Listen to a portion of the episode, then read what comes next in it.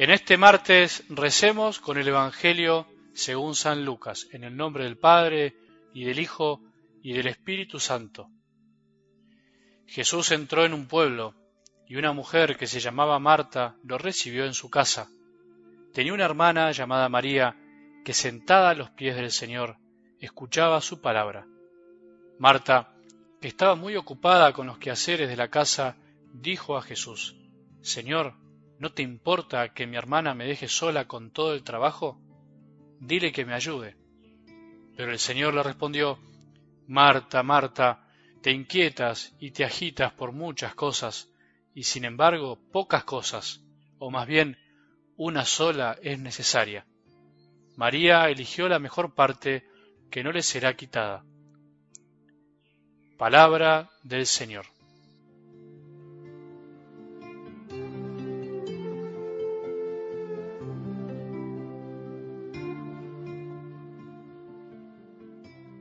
Señor, aumentanos la fe, lo necesitamos, lo necesito, necesito volver a confiar y a creer que es posible amar y ser amados, ser amados para amar. Te animo a que hagas propias estas palabras que me brotan también del corazón, porque en definitiva, en el fondo de todo lo que decimos día a día, tener fe, decir que tenemos fe, fundamentalmente quiere decir confiar en que somos amados por el Padre, más allá de todo, a pesar de todo.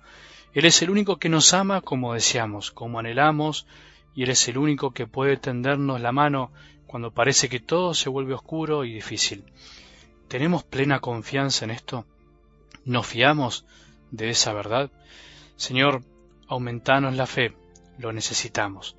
Queremos creer en esto, queremos creer cada día más todos, especialmente los que escuchamos cada día tu palabra. Alguien me preguntó a raíz de los comentarios al Evangelio del domingo qué hay que hacer para aumentar la fe. Bueno, es una respuesta difícil o larga para contestar y creo que ya te habrás dado cuenta que a mí mucho no me gusta dar recetas. No es mi estilo, nunca me gustó, porque en general a mí mismo no me sirven aunque pueden ayudar en algún momento de la vida espiritual. No reniego eso. Por eso sigo proponiendo que reflexionemos profundamente sobre qué es la fe, para saber justamente cómo hacer para que crezca. Si no sabemos qué es la fe o tenemos una idea equivocada de ella, todo lo que hagamos puede ser en vano, puede caer en saco roto. Pero claramente un consejo es pedirla, porque antes que nada la fe es un don que Dios nos regala y por eso debemos pedirla. Es gracia que nos invita a responderle con amor y libertad, poniendo en juego todo lo que somos, corazón y cabeza, voluntad e inteligencia, no por partes, sino con todo nuestro ser. Pero algo importante es considerar el por qué pedimos más fe, el por qué los discípulos en esas circunstancias, en esa situación, le pidieron a Jesús que les aumente la fe. Consideraron que para hacer lo que Jesús les pedía, necesitaban tener más fe, o sea, la fuerza para poder perdonar siempre.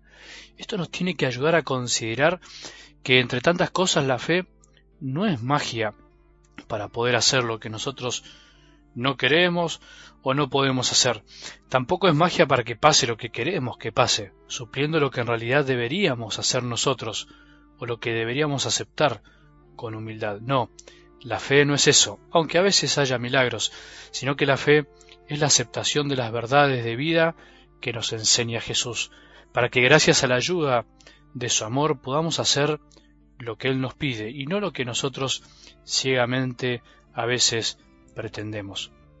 Pero vamos a algo del Evangelio de hoy. Me gustaría que siguiendo la línea de pedirle a Jesús más fe también podamos pedirle lo mejor que podemos pedir, según la respuesta que Él mismo le da a Marta en la escena de hoy. Queremos ser como María, que tirada a tus pies escuchaba tu palabra. Queremos convencernos de que estar a tus pies no es perder el tiempo.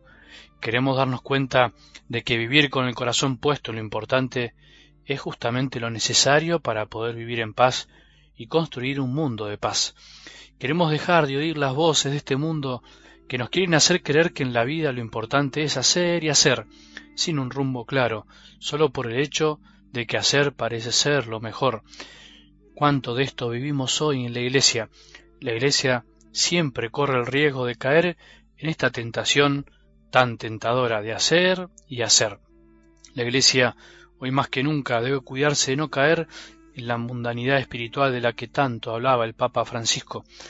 El sentir y pensar cómo piensa el mundo, sin discernir y frenar, haciendo por hacer y enorgulleciéndose por el solo hecho de hacer. El mundo se lleva todo por delante y no mira los corazones de las personas, al contrario, hasta puede usarlos. El mundo cree que el hacer, el construir, el mostrar lo que se hace, el pavonearse con lo hecho es el fin de todo y es lo que nos hace dormir en paz. El mundo y la parte del mundo del hombre viejo que llevamos en el corazón piensa muchas veces así. Se inquieta y se inquieta por muchas cosas y se olvida la necesaria, la que jamás nos podrá ser quitada, aunque nos quiten todo.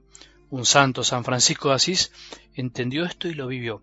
Por eso decía a sus hermanos, recuerda que cuando abandones esta tierra, no podrás llevarte contigo nada de lo que has recibido, solo lo que has dado. Lo que damos es lo que perdura y queda para siempre. Lo que damos de nosotros mismos. Y lo mejor que podemos dar a los demás es a Jesús y a su amor. Es darnos a nosotros mismos y no cosas. Y eso solo podremos hacerlo estando más tiempo con Él. Marta fue muy buena, incluso llegó a ser santa, pero ese día, estando con Jesús, se equivocó, como cualquiera de nosotros, que teniendo enfrente a Jesús muchas veces en un pobre, en nuestra familia, en la iglesia, en una adoración, en la visita a un enfermo, nos desgastamos en cosas que al final nos suman y no aportan lo mejor. No nos inquietemos por cosas que no perduran, por cosas que no son necesarias. Aprendamos de Marta, que se equivocó, pero después seguramente cambió. Aprendamos de María, que supo elegir lo mejor, aunque parecía en otra cosa. Aprendamos de San Francisco, que se fue de este mundo sin nada, pero dejó todo, dejó sembrado de todo en el corazón de los demás. Terminemos con su mejor oración. Señor, hazme un instrumento de tu paz. Donde haya odio, siempre yo amor. Donde haya ofensa, perdón. Donde hay duda, fe. Donde hay desesperación, esperanza. Donde haya tinieblas, luz. Donde haya tristeza, alegría. Que tengamos un buen día y que la bendición de Dios, que es Padre misericordioso, Hijo y Espíritu Santo, descienda sobre nuestros corazones y permanezca para siempre.